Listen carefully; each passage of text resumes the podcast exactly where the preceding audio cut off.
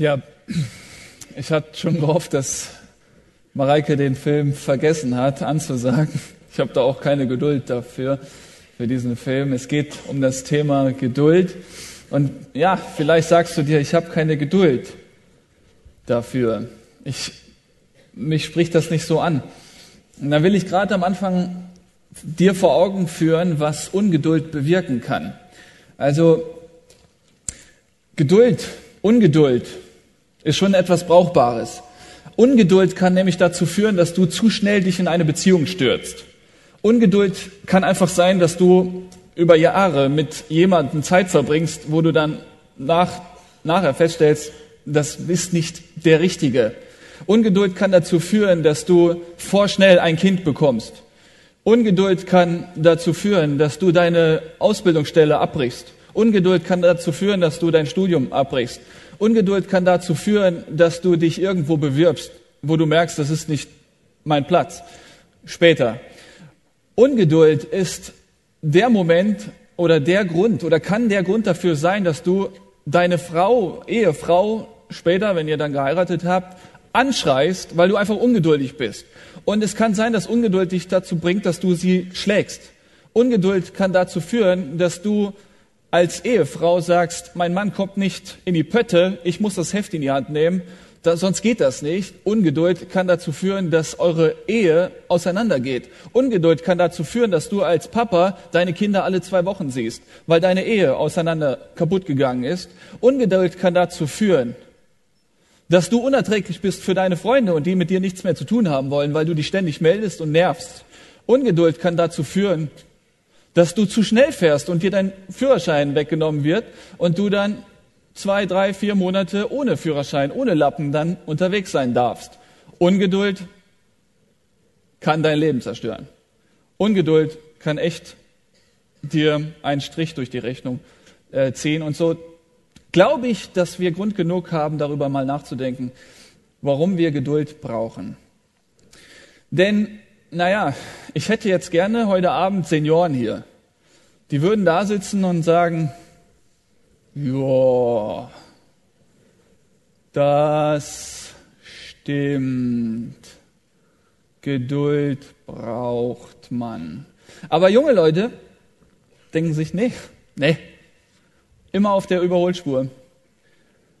Und doch sind es die Jungen, die dann oft diese großen Fehlentscheidungen treffen, diese großen ja, Fehler begehen, sodass dann auch Menschen, mit denen sie zu tun haben, auch darunter leiden und sagen, oh Mann, konnte er nicht einfach geduldig sein. Okay, nun könnte man ja darüber nachdenken, wie kommen wir zur Geduld?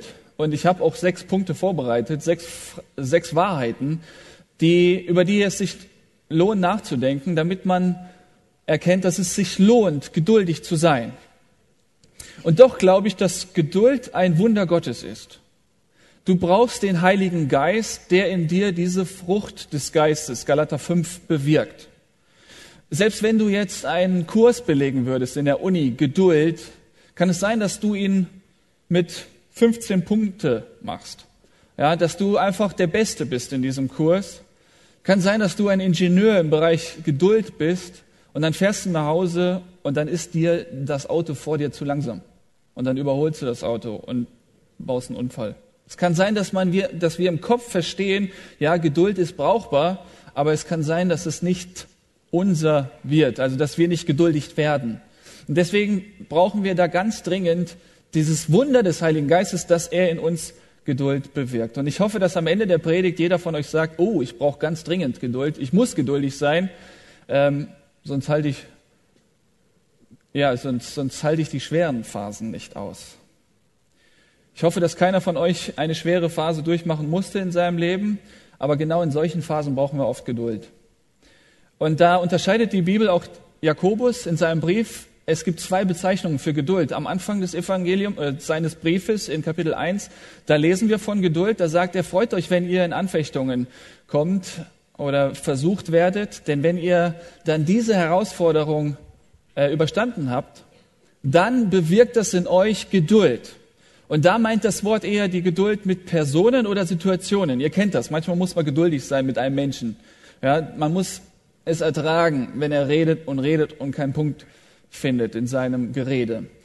Und hier aber in unserem Text, in Jakobus 5, die Verse 7 bis 11, da geht es um Makrothymia. Also das Wort Makro habt ihr schon mal gehört und das bezieht sich auf die Länge.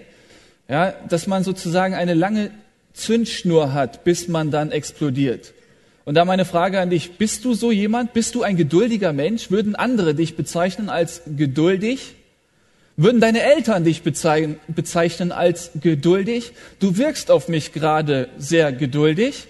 Nur was ist, und dann wird es deutlich, ob du tatsächlich geduldig bist oder nicht, was ist, wenn man dir das wegnimmt, was dir so lieb ist, nämlich Zeit? Stellt euch mal vor, ich würde jetzt hier 70 Minuten reden. Ha. Man würde merken, dass da der ein oder andere in den Reihen sitzt, der ein bisschen ungeduldig ist. Vielleicht gerade jetzt schon. Oder noch schlimmer, ich, jemand würde dir dein Smartphone wegnehmen. Dann wärst du ungeduldig. Ich habe vorher überlegt, gibst du diese Challenge diese Herausforderung hier weiter, dass jemand, der kann sich, jemand kann sich als geduldig bezeichnen, wenn er bis zum Ende der Predigt nicht einmal auf sein Smartphone geschaut hat. Der ist geduldig. Wer einmal drauf geschaut hat, ist, der ist mäßig geduldig und zweimal, der ist nicht geduldig, ungeduldig. Und wenn du vielleicht gerade aufschreien möchtest, hör auf, ich bin ein ungeduldiger Mensch, dann würde ich gerade schon mal sagen, sag's nicht. Denn die, die, Bibel bezeichnet einen Ungeduldigen als dumm. Ja, bevor du sagst, ich bin so ein ungeduldiger Mensch, das ist ein Synonym, Synonym für, ich bin ein dummer Mensch. Oder töricht. Und versucht aber da jetzt nicht ähm, äh, zu verstehen, dass es eine Persönlichkeitsschulung ist heute Abend, sondern ich predige, ich gebe das Wort Gottes weiter, ich erzähle von Jesus. Und glaubt mir, in meinem Leben habe ich immer wieder feststellen müssen, dass Jesus ein bestimmtes Tempo geht. Und entweder du gehst das Tempo mit ihm mit und bist auf einem guten Weg, oder du gehst zu schnell und fällst immer wieder auf die Nase und dann stehst du wieder auf und stellst fest, nein, ich hätte warten sollen. Also, Jesus geht vielleicht das Tempo. Und es kann sein, es gibt wahrscheinlich viele unter uns, die sind immer ein bisschen schneller als Jesus. Ja, und dann kann es sein, dass Jesus noch gar nicht da ist, wo du gerade bist. Er führt und leitet dich ja. Wir als Kinder Gottes glauben ja, dass Jesus Christus in uns lebt. Bei der Bekehrung haben wir gesagt, Herr Jesus, komm in mein Leben, leite du mich, führe du mich, bestimme mein Leben. Und dann geht, kommt Jesus tatsächlich in mein Leben hinein. Das werden alle die bezeugen können, die tatsächlich Jesus angenommen haben. Andere, die sich fragen, wovon redet er jetzt gerade hier, können sich berechtigt fragen, hinterfragen, ob sie Kinder Gottes sind oder nicht. Kinder Gottes haben Jesus in ihr Leben aufgenommen und haben gesagt, Jesus, bestimme du das Tempo meines Lebens. Und dann geht Jesus in dem bestimmten Tempo. Und dann kann es sein, dass du entweder zu schnell bist oder zu langsam. Er ist vielleicht schon da. Er will wahrscheinlich schon mit dir in dem Land oder in dieser Stadt Gemeinde bauen, aber du spielst noch Computer. Er hat schon hier ein Programm für dich. Er will dich erfüllen. Er will dir ein Wunder schenken, Zeichen schenken. Er will dich erneuern, erneuern, verändern. Aber du hast noch die Chipstüte in deiner Hand und sitzt auf deiner Couch. Und dann fragst du dich, warum erleben andere so viel mit Jesus? Ja, weil sie das Tempo mit Jesus mitgehen. Dass sie, die, die lassen sich auf ihn ein. Und dann sind sie mit ihm. Und dann erleben sie auch Dinge mit ihm. Und wenn du vielleicht zu schnell bist, bist du ausgebrannt, du bist, du bist kraftlos, weil du so viel machst in der Gemeinde oder in der, im Jugendkreis. Du bringst dich überall ein. Das hat Jesus gar nicht von dir gefordert. Und dann bist du fix und fertig mit der Welt. Und das ist nicht der Auftrag Gottes für dich gewesen. Und deswegen denkt mal darüber nach. Lohnt es sich, den Weg mit Jesus zu gehen? Lohnt es sich, das Tempo Jesu zu gehen? Oder nicht? Und ich will dir heute raten, geh den Weg mit Jesus und zwar in seinem Tempo. Dass ich heute Abend hier stehe und predige, ist sein Zeitplan für mich. Er wollte mich heute Abend hier haben. Und heute Nacht will er wahrscheinlich, dass ich schlafe und dann muss ich mein Smartphone weglegen, denn das ist jetzt gerade sein Programm für mich, damit ich Kraft habe für den nächsten Tag. Und morgen hat er auch ein Programm für mich. Er hat einen Plan für mich. Und ob ich jetzt geduldig oder ungeduldig bin, das wird sich dann zeigen in dem, ob ich ihn dann morgen am Montag erlebe. Ihn, ihn erkenne in meinem Alltag und feststelle, ja, er bereitet gerade Gespräche, Situationen vor und ich komme in vorbereitete Verhältnisse.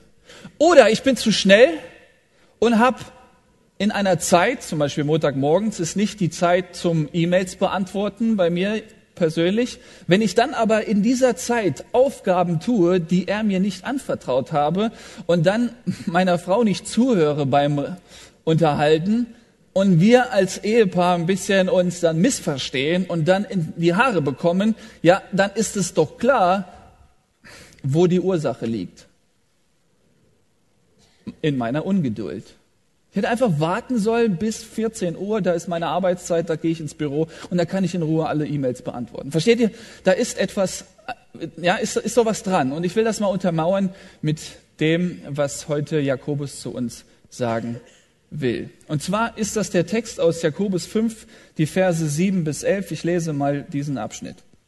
Jakobus 5 ab Vers 7 Schlagt doch auf die Bibel auf oder eure Smartphones, holt die jetzt mal raus, ist okay, ihr könnt drauf gucken äh, und lest den Text mit mir.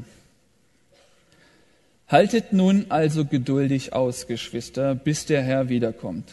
Denkt an den Bauern, der darauf wartet, dass auf seinem Land die kostbare Ernte heranreift. Ihretwegen fasst er sich in Geduld, bis der Herbstregen und der Frühjahresregen auf das Land gefallen sind. Fasst auch ihr euch in Geduld und stärkt eure Herzen im Glauben, denn das Kommen des Herrn steht nahe bevor. Klagt und jammert nicht übereinander, Geschwister, damit Gott euch nicht verurteilen muss. Denkt daran, der Richter steht schon vor der Tür. Geschwister, wenn es darum geht, im Leiden Geduld zu beweisen, nehmt euch die Propheten, die im Namen des Herrn geredet haben, zum Vorbild. Schließlich ist es doch so, dass wir die glücklich preisen, die in der Prüfung standhaft geblieben sind.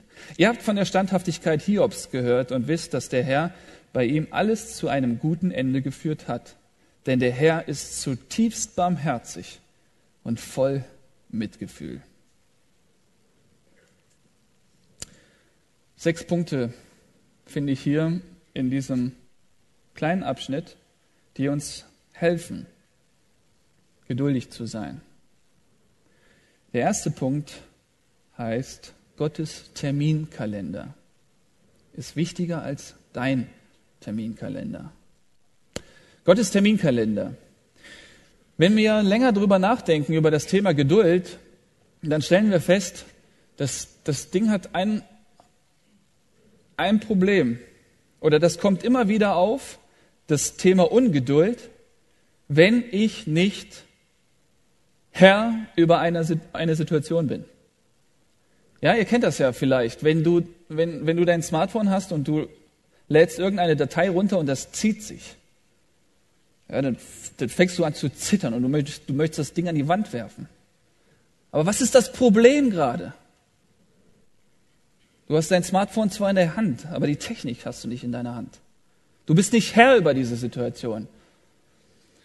Eine andere Situation ist, deine Eltern sagen dir, du musst um 11 Uhr da sein. Und du 11 Uhr abends da sein. Und du drehst durch. Du, du, du wirst unruhig. Das, das ist jetzt vielleicht an die Jüngeren gerichtet. Vielleicht gibt es auch 30, 40-Jährige, die noch da Regeln haben zu Hause. Aber primär jetzt die Jüngeren, ja. Ihr, ihr stellt fest, oh Mann, ich bin doch nicht Papa, ich bin doch nicht Mama. Meine Eltern haben das Sagen, ich nicht. Das ist ein Problem gerade. Ich möchte das Sagen haben. Ich möchte der Herr meines Lebens sein. Und dann wirst du ungeduldig. Ja, oder wenn du merkst, da ist eine einspurige Fahrbahn, du kannst dich überholen, vor dir fährt ein Sonntagsfahrer, dann wirst du ungeduldig. Aber du, du kannst nichts machen. Und da ist gerade die Wurzel der Ungeduld. Und was ist das Problem der Ungeduld? Das Problem ist, dass man irgendwie das Ding nicht kontrollieren kann. Und da sind wir schon gerade beim Thema. In dem Moment, wo du meinst, du hast alles in deiner Hand, und du kannst alles regieren und kontrollieren, wirst du feststellen, dass deine Geduld an deine Grenzen kommt.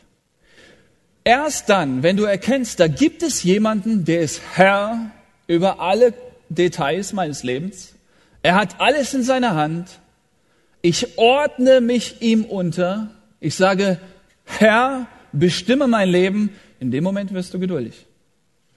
In jeder kleinen Situation, wo du merkst, es geht gerade nicht voran, es hakt, darfst du wissen, der Herr sieht den Download deines Spiels. Er hat es in seiner Hand. Er ist da. Du darfst Trost haben und ruhig sein und musst nicht austicken. Hier der erste Punkt beschreibt die Wiederkunft Jesu. Haltet nun also geduldig aus, Geschwister, bis der Herr wiederkommt.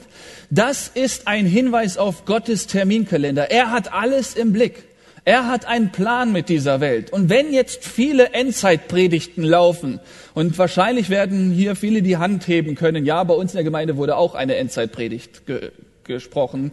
Und ja, es gibt viele Dinge, die darauf hinweisen, dürfen wir doch wissen, Gott hat alles in seiner Hand.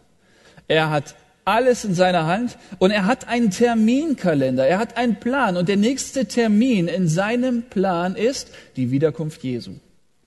Das kommt als nächstes. Und Jesus wird wiederkommen. Und wir Christen sind Menschen, die mit vielen Dingen beschäftigt sind auf dieser Erde, aber wir schauen immer wieder mal aus dem Fenster. Wir schauen immer wieder mal aus dem Fenster und haben diese Wahrheit im Blick da gibt es noch diesen Termin. Da gibt es noch diesen Moment, wenn Jesus wiederkommt. Na gut, jetzt wirst du dich, was du sagen, okay, ja, ich habe da nichts dagegen, dass er wiederkommt. Er kann wiederkommen, aber bitte nicht jetzt. Und ich will noch heiraten, ich will noch das und dies erleben. Du kannst dich mit dieser Wahrheit nicht so wirklich anfreunden und ich verstehe dich. Ich verstehe dich. Ich würde gerne laut ausrufen, Jesus, komm, wieder. Komm jetzt. Das haben ja die ersten Christen auch ausgerufen, als sie sich getroffen haben. Die dachten, Jesus kommt zu ihrer Lebzeit wieder. Ich würde das gerne vom ganzen Herzen ausrufen, aber wisst ihr, ich habe so zwei bildhübsche Söhne. Die sind so goldig. Moses und Noah. Und der dritte Sohn ist unterwegs. Und der wird wahrscheinlich auch goldig sein. Naja, das ist nun mal Lebensqualität. Du kommst ach, in ihr Zimmer und die bejubeln dich und die umarmen dich und küssen dich. Mein Sohn Moses sagte eben, ein, ich wünsche dir alles Gute, mein Freund. Das ist goldig, das ist wunderschön. Und ich küsse die die ganze Zeit und umarme die und habe die auf meinem Schoß und die sind wirklich toll. Ich kann dann nicht sagen, Herr, komm jetzt wieder und mach dem ein Ende. Ich, ich, ich kann, ich, es gibt Prediger, die stehen da und sagen, komm wieder, Herr, ich bin bereit. Ich habe noch so eine tolle Frau und sie ist so bildhübsch und wir verbringen so gerne Zeit miteinander. Ja, Herr, komm, aber ich, verstehst du mich? Ich genieße das gerade. Und es ist schön. Und ich gönne es euch. Heiratet, bekommt Kinder, macht es. Also, ja, ihr versteht mich. Und dann ist das doch klar, dass wenn du gerade in den Flitterwochen bist oder wenn du dich auf die Hochzeit vorbereitest und du hast gerade deine Deko gut durchdacht und du weißt, wer wo sitzt und du weißt, welche Servietten oder weißt Kerzen oder äh, hast du nicht gesehen, da auf deiner Hochzeit ja dekoriert ist, da wirst du doch nicht sagen, Herr, komm jetzt. Am besten noch vor der Hochzeit. Ich will den Mann nicht heiraten. Ich tu das doch nur, um dir zu gehorchen, weil er hat gesagt, du bist die Frau, die der Herr mir offenbart hat. Irgendwie ist das schwierig. ihr versteht mich doch, oder? Das ist, das ist nicht so ganz einfach. Und ich will wirklich von ganzem Herzen das auch mal so bekennen. Für mich ist es nicht einfach. Und doch erkenne ich in dem Leben mit Jesus, und ich bin jetzt 32 Jahre alt, und da kommen immer wieder neue Erfahrungen dazu. Ich werde am Ende nochmal über eine, konkrete Situation sprechen. da, da stelle ich fest, dass dieser Jesus einfach so gut ist. Und auch das gönne ich dir. Die Beziehung zu Jesus. Nicht nur vom Hören sagen, wo du von anderen mitbekommst, der Jesus ist gar nicht so verkehrt, sondern dass du persönlich sagen kannst, er ist der Beste. Er steht über allem. Mit ihm möchte ich so viele Dinge wie möglich erleben. Und das ist in der Tat so. Er ist einfach super. Und ich glaube, dass in dem Moment, wenn er wiederkommt, Vorher gibt es dann so einen Schall der Posaunen. Ähm, manche denken, oh, hoffentlich verpasse ich den Moment nicht. Wirst du nicht, auch wenn du Kopfhörer gerade anhast. Du wirst, du wirst den Schall der Posaunen hören. Du wirst hören, dass da jetzt gerade was passiert. Jeder Mensch wird es hören. Jesus wird wiederkommen. Und ich glaube, dass wenn er wiederkommt, wird es für mich das Highlight sein, der Moment meines Lebens. Das wird das Schönste sein. Aber das, das, das kann ich nur hier gerade begreifen. Ich kann es noch nicht hier, ich kann es noch nicht fühlen, ich kann es nicht vorstellen. Und diese Beschreibungen, wie das Leben sein wird mit Jesus über den Tod hinaus, die sind wenig in der Bibel die, die die Bibel gelesen haben, die werden mir vielleicht recht geben. Man kann sich das nicht wirklich vorstellen. Und ich sage euch ganz offen, ich kann das nicht denken, wie es wird. Deswegen kann ich es nicht so ganz fühlen, wie es sein wird. Aber es wird gut. Und daran halte ich fest. Und wir Christen lassen uns ja nicht von Gefühlen leiten, sondern von der Wahrheit. Und wir wissen, dass Jesus Christus wiederkommen wird. Und das gibt uns Ruhe und Gelassenheit über Dinge, die wir heute hier nicht kontrollieren können. Er wird wiederkommen. Und dann werden alle ihre Knie beugen vor diesem Jesus Christus. Und die einen werden mit Freudentränen diesem Jesus zujubeln und die anderen werden auch Tränen haben über die Traurigkeit, die, die Angst oder die Erkenntnis darüber, dass sie eine Ewigkeit von Gott getrennt sein werden in der Hölle. Und deswegen wird es ein höchst emotionaler Moment sein. Massen an Tränen werden vergossen und dann wird Jesus die Tränen abwischen von seinen Kindern. Und dann werden wir bei ihm sein. Ich, geb, ich kann euch verstehen, wenn für euch dieser Termin nicht so ganz vor Augen ist. Aber dieser Termin wird euch Kraft geben in schweren Situationen. Dazu später noch mehr. Also hier nochmal der Vergleich mit, dieser, mit diesem Warten auf die Wiederkunft Jesu oder damit rechnen, dass er wiederkommt. Hier werden Bauern beschrieben, die dann ähm, äh, um Israel herum da auf den, den Herbstregen und den Frühjahresregen warten. Ich bin seit 2001 fast jedes Jahr oder jedes Jahr in Israel gewesen und meistens im Oktober. Und dann ist es so, dass man dann schon seit fünf, vier, fünf Monaten keinen Regen hatte. Und wenn dann vor vier Monaten ein Hund sein Geschäft auf der Straße gemacht hat, dann hast du das Geschäft dann monatelang da liegen. Und das ist nach Monaten Dürre wirklich nicht schön anzusehen fahr lieber im Februar, März nach Israel. Das grünt, das ist wunderschön. Und ich habe immer wieder auch erlebt, dass dann im Oktober der erste Regen nach fünf, sechs Monaten kam, kam und es, es duftete. Ja, die Luft wurde reingewaschen. Und ihr könnt euch nur die Bauern nur so vorstellen, wie sie dann eine Freude hatten. Und das ist erst der Anfang von dem, was dann mit ihren Äckern geschieht ja, dass sie dann endlich mal wieder was anpflanzen können und dann mit dem Frühregen können sie dann auch wirklich auf Ernte hoffen und dann können sie diese Dürrezeit überstehen. Ja, das ist, das ist eine Sehnsucht, das ist eine Erwartung. Und ich glaube, dass je länger wir mit Jesus leben, desto mehr diese Emotionen kommt, diese Vorfreude auf Jesus. Je stärker, je intensiver die Beziehung zu Jesus ist, desto mehr kannst du mit diesem Termin was anfangen. Also, der erste Punkt ist, der Terminkalender Gottes, die Wiederkunft Jesu. Vers 9. Klagt und jammert nicht übereinander, Geschwister, damit Gott euch nicht verurteilen muss. Denkt daran, der Richter steht schon vor der Tür. Auch wenn viele dazu neigen, dieses Thema auszublenden, über Gericht nicht zu reden, das ist eine große Versuchung für uns Prediger. Denn wenn du über Gericht redest, musst du dann auch sagen, es gibt manche, die gerichtet werden. Und du musst auch sagen, dass niemand im Gericht bestehen kann. Du musst darauf verweisen, dass irgendwann mal da jemand ist, der alles im Griff hat, die Kontrolle hat über allem. Und du musst erkennen, dass du es nicht bist. Eine gute Nachricht an euch heute. Du bist nicht Gott. Du bist nicht der Richter. Auch nicht Heidi Klum, die gerade viele Mädchen beurteilt. Du darfst frei sein. Du kannst der Heidi Klum einen geistlichen Mittelfinger zeigen, wenn sie dir sagt, du bist nicht toll oder hübsch. Diese Beurteilung brauchst du nicht. Die ganzen Beurteilungen im Internet, bei Facebook brauchst du nicht. Du musst nicht nachher gucken, wie du beurteilt wurdest. Brauchst du nicht. Du darfst frei sein, denn du weißt von einem Richter, der das letzte Wort sprechen wird. Er wird über dich urteilen. Das ist eine gute Nachricht. Denn wir sind in einer Zeit, wo wir uns ständig beurteilen lassen. Und wir wollen es. Wir wollen wissen, wer wir sind. Eine innere Lehre führt uns dazu, dass wir ständig einen Klick von dem anderen brauchen. Und wir wollen die Zahl haben. Wir wollen mehr haben. Mehr, mehr, mehr. Und wir werden uns nicht zufrieden geben mit tausend Freunde bei Facebook.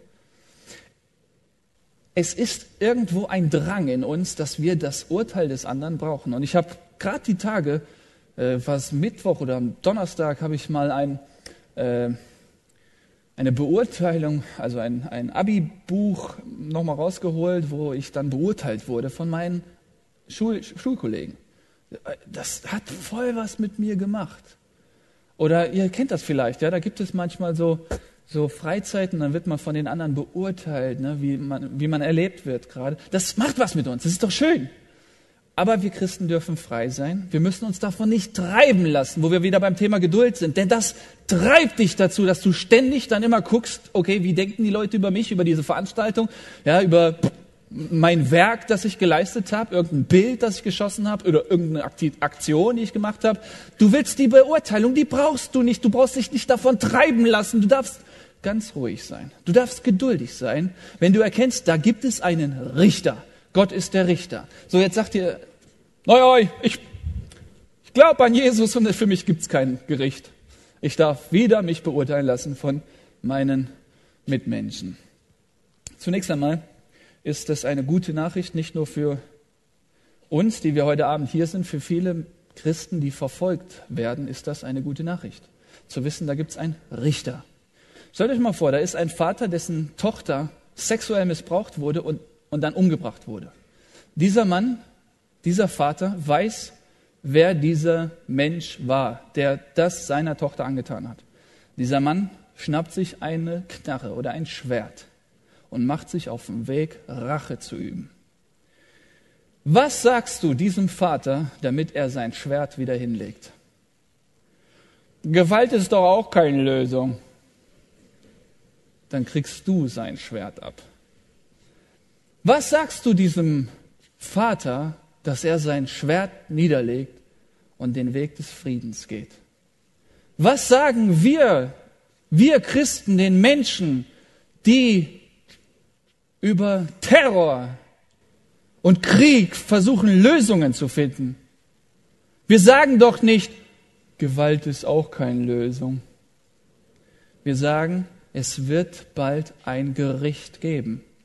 Es gibt einen Richter. Es ist der Gott dieser Bibel, aus der ich lese. Es ist der Gott, der Himmel und Erde geschaffen hat. Und er wird richten. Und das wird wahrscheinlich diesen Menschen dazu bringen, dass er sagt, dann lege ich mein Schwert hin und überlasse das Schwert dem Richter. Er soll richten. Okay, wir werden natürlich nicht vor Gericht bestehen, weil wir alle gesündigt haben Niemand wird vor Gericht bestehen. Aber, und jetzt das Evangelium, Jesus Christus ist das erste Mal auf diese Erde gekommen. An Weihnachten denken wir darüber nach. Jesus Christus wurde Mensch und er hat alle unsere Schuld auf sich genommen und er ist am Kreuz von Golgotha für uns gestorben und er wurde gerichtet. Das ist unser Gericht gewesen, wenn wir an Jesus Christus glauben. Das war unser Gericht. Wir wurden da gerichtet. Er stellvertretend für uns. Ab dem Moment sind wir frei. Wir müssen also keine Angst haben vor dem jüngsten Gericht, wenn Jesus wiederkommt und wir vor dem Richterstuhl Christi stehen müssen. Aber ich kann euch versprechen, es wird ein Moment sein, wo, wo, wo uns allen schwindelig wird. Denn wir werden erkennen, ei, ei, ei, ich dachte, ich wäre so geduldig. Ich dachte, ich hätte so viele Werke. Und ich werde vor Gott stehen und ich werde feststellen, nichts, nichts von dem, was ich geleistet habe, wird ihn nur ansatzweise beeindrucken, sodass er sagt, oh ja gut, David, dann komm du mal durch. Kennt ihr den Moment, ich saß im Zug neulich und bin eine längere Strecke gefahren und dann kommt der Schaffner, Kontrolleur und fragt dann nach den Tickets und dann zeige ich mein Ticket und äh, hatte, war froh, dass ich eins hatte und dann ging er weiter. So, und dann verging eine Zeit und dann stiegen andere Passanten ein und wieder aus und dann kam dieser Kontrolleur wieder und er sah mich und grinste, lächelte und ging vorüber. Das war ein schönes Gefühl. Ich bin schon, mich, also ich habe ein Ticket, er kennt mich, es ist schon okay mit mir. Das ist blödes Beispiel. Aber stell dir mal vor, du stehst vor Gott Du stehst vor Gott und Gott hat ein Buch offen und da stehen all deine Taten und Gedanken drin und Gedanken drin. Und du stehst vor Gott und stellst fest, oh, das wird jetzt ganz, ganz eng. Und dann stell dir mal vor, Jesus Christus auf dem Thron, Jesus Christus, der König, er schaut dir dann in die Augen und sagt, ah ja, du bist es. Ich kenne dich. Komm. Komm hinein, du treuer und guter Knecht. Ich will die Ewigkeit mit dir verbringen. Da werden wir aufatmen. Da werden wir nochmal durchatmen. Und da werden wir feststellen, uh, das war, das war, das war wichtig, dass wir an Jesus Christus geglaubt haben. Und niemand von uns wird sagen, ach, wusste ich doch, dass ich durch meine Predigten da easy durchkomme. Dann geht's weiter, Geschwister, wenn es darum geht, im Leiden Geduld zu beweisen, nehmt euch die Propheten, die im Namen des Herrn geredet haben, zum Vorbild. Also vielleicht fragst du dich so, hm, ja, warum muss ich diesen mühsamen, geduldigen Weg gehen? Andere, meine Freunde sind auch nicht geduldig und die leisten sich dies und das, kaufen das sofort, wenn sie es haben wollen und ich muss hier geduldig warten, bis meine Zeit dafür gekommen ist. Schau mal auf die Propheten, schau mal auf Diener Gottes, schau mal auf Missionare, die den Weg mit Jesus gegangen sind. Gerade gestern habe ich einen Missionar äh, begrüßt, der 40 Jahre in München seinen Dienst gemacht hat, der von Jesus erzählt hat. 40 Jahrzehnte, vier, äh, vier Jahrzehnte, 40 Jahre. Da war ich beeindruckt von der Standhaftigkeit, von seiner Ausdauer. Und da habe ich mir gedacht, das will ich auch. Das ist nicht cool, irgendwo dran zu bleiben. Vielleicht hast du bisher kein Praktikum oder keinen Dienst länger als ein Jahr gemacht. Du kennst es gar nicht mal drei Jahre, mal vier Jahre, sechs Jahre, zehn Jahre. Du wechselst sofort die Gemeinde, wenn es dir nicht passt, wegen der Ungeduld in dir. Aber es gibt manche, die ziehen das Ding durch. Die haben nichts davon, die haben keinen Applaus, die haben keine Ehre und bleiben doch dran. Und das beeindruckt mich. Und ich könnte jetzt Propheten auflisten, ich habe das da auf meinem Zettel, die dann ja ein eine lange Wegstrecke gegangen sind. Und das ist das, was mich auch ermutigt, wenn ich die Bibel lese, geduldig zu sein, dran zu bleiben in der Arbeit, in der ich gerade stehe. Schließlich ist es doch so, dass wir die glücklich preisen, die in der Prüfung standhaft geblieben sind. Ja, das meinte ich eben. Wir applaudieren, applaudieren denen, die treu waren und nicht unbedingt erfolgreich waren. Diejenigen, die es ausgehalten haben bis zum Schluss, da sagen wir, wow, Respekt und Anerkennung. Und die Bibel macht es auch. Die Seligpreisungen, schaut mal hin. Selig sind die Barmherzigen oder die Leidtragen und so weiter. Jesus gibt ihnen einen Applaus und nicht nur eine Ehre, sondern er gibt ihnen auch Erfüllung. Du stellst fest, oh, das erfüllt mich, dass ich meiner Ehefrau treu geblieben bin, bis dass der Tod uns scheidet, dass ich zu meinen Kindern gestanden bin, bis sie dann erwachsen waren und ausgezogen sind. Ich habe das Ding durchgezogen. Kennt ihr sowas? Das macht doch, das beeindruckt doch. Und dann ist dann der Link zu Hiob. Das ist ja die krasseste Geschichte. Ich kann das jetzt auf, aus Zeitgründen nicht äh, behandeln. Aber lest einfach nur das erste und letzte Kapitel und dann werdet ihr genügend verstehen aus diesem Buch Hiob. Denn das war heftig, was er durchgemacht hat. Und am Ende, und das ist der nächste Punkt, den ich hier weitergeben will, die Absichten Gottes für dein Leben, die sind schon beeindruckend. Gott beschenkt diesen Hiob, er segnet den Hiob und dann doppelt so viel, wie es am Anfang war. Und ich glaube, dass der Mensch, der sich auf Jesus einlädt und lässt und den Weg mit Jesus geht, er wird bald schon erkennen, dass der Herr gute Absichten hat mit einem.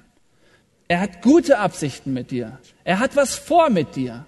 Er macht das, was du vielleicht in der Jungscherarbeit, Teenie-Arbeit, er gebraucht es und macht daraus einen Segen für andere.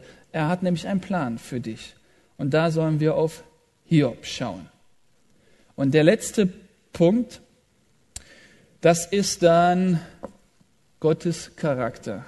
Hier steht nämlich abschließend, denn der Herr ist zutiefst barmherzig und voll Mitgefühl. Und ich glaube, das ist das, was mich am meisten packt. Gib mir bitte noch ein paar Minuten. Ich habe nach meiner letzten Predigt hier beim SAT, habe ich natürlich auf der Homepage mal geguckt, was ist, wann ist mein nächster Predigtermin und welches Thema liegt vor. Und dann stand da der 6. März und das Thema Geduld. Und dann dachte ich mir, okay, kann ich auch über was anderes sprechen? Gut. Habe mir dann den Text angesehen und dachte mir, okay, mh, interessant. Habe mich mit dem Text auch nicht weiter beschäftigt.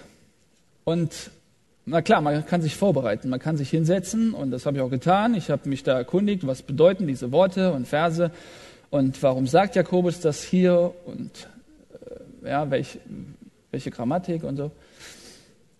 Und dann hast du im Kopf so ein bisschen Antworten zum Thema Geduld. Nun kam in der vergangenen Woche etwas in mein Leben, wo ich sagen kann, das war die schwerste Woche meines Lebens. Freitag vor einer Woche ruft meine Mutter mich an und sagt, erstmal gefasst, und dann sagt sie, David, Papa hat einen Tumor in seiner Lunge und weinte. Okay, wenn ich jetzt diese Geschichte erzähle, dann gibt es sicher Einzelne, die hier sitzen und sagen, David, das, was für dich die härteste Woche war, ist nicht ansatzweise so schlimm, was ich mal erlebt habe. Und, und, und, wenn verfolgte Christen hier sitzen würden und, und meine Geschichte jetzt hören würden, würden die sagen, David, das ist nichts zu dem, was wir erleben. Deswegen, ich sage nur das, was ich erlebt habe, was für mich schlimm war. Es war so, dass meine Mutter mir das gesagt hat und ich sagte, Mama, jetzt ganz ruhig, sag mir doch, wie kommst du darauf? Ja, er war beim Radiologen und dann haben die da Untersuchungen äh, angestellt und haben festgestellt, dass da bei den Bronchien, da ist eine auffällige Stelle, die ist schon sehr groß. Und da ist ein starker Verdacht, dass das ein Tumor ist. Und das war am Freitag und dann wurde er, ist er sofort ins Krankenhaus, aber er wurde da nicht behandelt. Am Samstag, am Sonntag nicht. Und am Montag wurden dann die MRT, CT, wurde alles äh, nochmal gründlich angesehen von den Ärzten. Dann kam an dem Montagmorgen ein Oberarzt zu meinem Vater und sagte, es sieht aus, dass es nicht Krebs ist. Meine Mutter weinte und war etwas erleichtert, aber es braucht natürlich die Gewebeprobe. So, und dann kam die Gewebeprobe am vergangenen Freitag. Und ich sag's voller Freude, es war kein bösartiger Tumor. Es war eine Entzündung. Und wir als Familie haben aufgeatmet und waren sehr, sehr froh. Ich habe vier Geschwister. Ich bin in der Mitte, also zwei ältere Brüder, einen jüngeren Bruder und eine jüngere Schwester. Und es ist so, dass wir jetzt erwachsen sind. Ich bin 32, der älteste Bruder von mir ist 36, der jüngste ist äh, 28. Und wir alle haben geheiratet, wir alle haben Kinder. Es ist eine Phase, wo man sagen könnte, und das war tatsächlich so, dass ich gedacht habe, gerade an dem vergangenen Wochenende, naja, jetzt bist du erwachsen, du hattest ein tolles Leben mit deinem Vater. Und mein Vater ist einer der Väter, wo ich sagen würde, er gehört zu den Guten. Also das ist der sagt mal, der sagt, David, du bist mein lieber Sohn. Also das kriegen ja manche Väter ja gar nicht raus. Die sagen das ein Leben lang nie. Er sagt es immer wieder und immer wieder, ich habe dich lieb, mein Sohn, ich bin stolz auf dich. Er hört meine Predigten und ruft an und gibt mir ein Feedback und freut sich und ist einfach, ist ein, ein lieber Vater. So, und jetzt äh, denke ich darüber nach, was ist, wenn es jetzt vorbeigeht. Und ich beschreibe es euch mal, damit ihr erkennt, wie wichtig das ist, dass der Geist Gottes dann da Geduld schenkt. Es war der Freitag, als wir die Nachricht bekommen haben. Mir wurde schlecht. Ich, vielleicht kennt das der ein oder andere bei einer Schocknachricht, du kannst nicht mehr essen. Okay. Am Samstagmorgen, ich konnte auch nicht richtig essen. Mir war, mir war schlecht. Das hat was mit meinem Körper gemacht, diese Nachricht. Ich habe angefangen zu googeln, zu googeln, habe mich da schlau gemacht, habe wahrscheinlich in diesen paar Stunden, die ich da hatte, einen Crashkurs äh, Medizinstudium hinter mir äh, ge gehabt in dieser Zeit. Ich habe das, ich habe mich da so reingesteigert und ihr kennt das. Ne? Wenn jemand einen Husten hat, dann googelt er Husten und dann steht da Tumor oder sowas, Verdacht auf Krebs. Ja, hast einen Schnupfen und dann ja, googelt, scrollst runter und liest nur andere Seiten, holst eine Zweit-, Drittmeinung ein und stellst fest, das ist am Ende mit dir. Vielleicht kennt ihr das. Und, dann, und ich bin den Weg gegangen. Jetzt muss man wissen, dass mein Vater vor vielen Jahren, als wir noch klein waren, als ich so sechs, sieben Jahre alt war, da hat er eine unheilbare Krankheit schon mal gehabt. Und die Ärzte haben ihm nur noch fünf Jahre gegeben und dann kamen die Ältesten der Gemeinde zusammen und haben über ihn gebetet und er wurde geheilt. Er hat aber auch selber gebetet, Herr Jesus, schenk mir noch die Lebensjahre, damit ich meine Kinder sehe, wie sie erwachsen sind. Und ja, das war so sein Plan. Darum hat er den Herrn gebeten. Und als dann die Nachricht kam, habe ich natürlich daran gedacht. Er hat darum gebeten, dass wir erwachsen werden. Und jetzt sind wir erwachsen. Jetzt, jetzt nimmt der Herr ihn nach Hause. Das war so plausibel, das wäre so plausibel für mich, dass mein Vater jetzt stirbt. Und mein Vater hat offen darüber gesprochen. Er hat gesagt, ja, ich habe jetzt so ungefähr drei Monate. David, äh, seht mal zu, dass Mama eine ruhige Ecke bekommt, äh, wo sie dann sich wohlfühlt und zu Hause fühlt. Kümmert, kümmert euch noch ein bisschen um die Finanzen, dass sie bis zur Rente noch versorgt ist. Ja, fehlte noch, dass er mir sagt, was ich bei der Beerdigung predigen soll, wenn ich das machen sollte und nicht mein älterer Bruder oder jemand anders. Es war irgendwie komisch. Es war, es war ganz schlimm. Und ich, wie gesagt, ich hatte keine, keine innere Freiheit. Und jetzt stellt euch mal vor, dem Inneren so eine Angst und so eine, so eine Furcht und du googelst und googelst und bist nicht mehr ansprechbar. Meine Frau sagte später, du warst in dieser Zeit nicht da. Ich, du warst leiblich da, aber du warst nicht da gedanklich. Und das war tatsächlich so. Und ich konnte nicht schlafen und ich war so unruhig. Und dann, der Moment, am Samstagmorgen habe ich mich daran erinnert, dass ich ein Kind Gottes bin habe ich mir gesagt, warte mal, Jesus, Jesus, Jesus. Ich habe so oft von dir gesprochen und habe immer wieder erzählt, dass du einen innere, innerlich ruhig machst. Du bist doch der, der die Arme ausbreitet und sagt, kommt zu mir alle, die ihr mühselig und beladen seid. Ich will euch erquicken. Jesus, ich komme jetzt zu dir. Ich bin auf die Knie gegangen, habe gesagt, Herr Jesus, ich sage mich los von dieser Macht der Furcht und der Angst.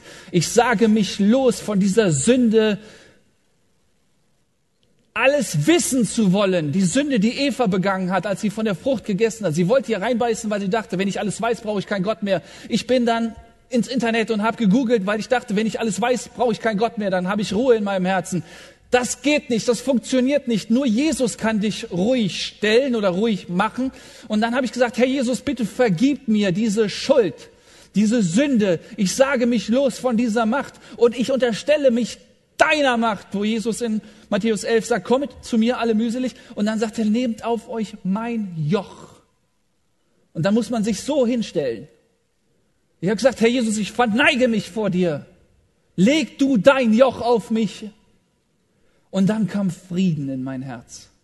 Und dann kam Geduld in mein Herz über diese Situation. Und ich ich würde es euch gerne aufmalen oder beschreiben. Es war ein Wunder geschehen. Ich will, ich, ich sag's euch, damit ihr das auch erlebt, wenn ihr in solche Schreckensituationen kommt, dass ihr dann nicht vergesst denjenigen, den ihr so sehr liebt, denjenigen, dem ihr euer Leben angegeben, äh, anvertraut habt, Jesus Christus. Und plötzlich kam Ruhe in mein Herz. Und das war erstaunlich. Ich habe irgendwie dann gedacht, oh, das ist für meinen Vater wahrscheinlich jetzt auch nicht schlecht, bei Jesus zu sein. Vielleicht ist das wirklich besser für ihn.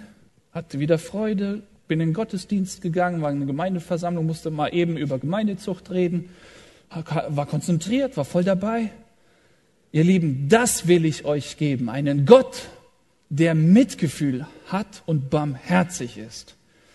Ich würde ungern die Geschichte so enden lassen, ja, okay, weil die gute Nachricht von den Ärzten kam und da nichts Schlimmes äh, oder nichts Schlimmeres äh, äh, erkannt wurde, geht's mir gut. Das ist nicht die gute Nachricht, die ich weitergeben will. Ich will euch die gute Nachricht weitergeben in der Zeit, wo man nicht wusste, wie es zu Ende geht. Da hat der Herr Frieden und Geduld geschenkt. Und deswegen bezeuge ich meinen lieben Gott. Ich bezeuge den Herrn Jesus Christus hier an dieser Stelle. Und ich lade dich ein, dass du diesem Jesus dein Leben anvertraust. Und du, du anfängst, das Tempo zu gehen, das er für dich bestimmt hat. Und dann wirst du Frieden in deinem Herzen bekommen. Gelassenheit und Geduld und Liebe und all diese Dinge, die man nicht so anfassen kann, aber wichtig und wertvoll sind. Amen. Ich bete noch. Herr Jesus, ich danke dir vom ganzen Herzen, dass du ein lebendiger Gott bist und wir hier nicht über einen toten Gott sprechen, der im Grab geblieben ist. Du bist auferstanden, du hast den Tod besiegt. Herr Jesus, du lebst und wir leben mit dir in dir, du in uns. Herr Jesus, ich danke dir, dass ich das so, so krass erleben durfte in der vergangenen Woche. Und ich danke dir natürlich, dass das bei meinem Vater nicht so schlimm ist. Und Herr, ich bitte dich für die Jugendlichen, die jetzt hier sitzen. Herr, du weißt, wer ungeduldig war und ist und aufgrund dessen Fehlentscheidungen getroffen hat, sein Leben ruiniert hat. Herr, ich bitte dich um Einsicht.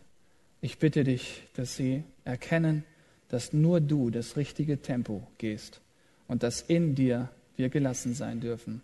Schenk dieses Wunder der Erneuerung. Amen.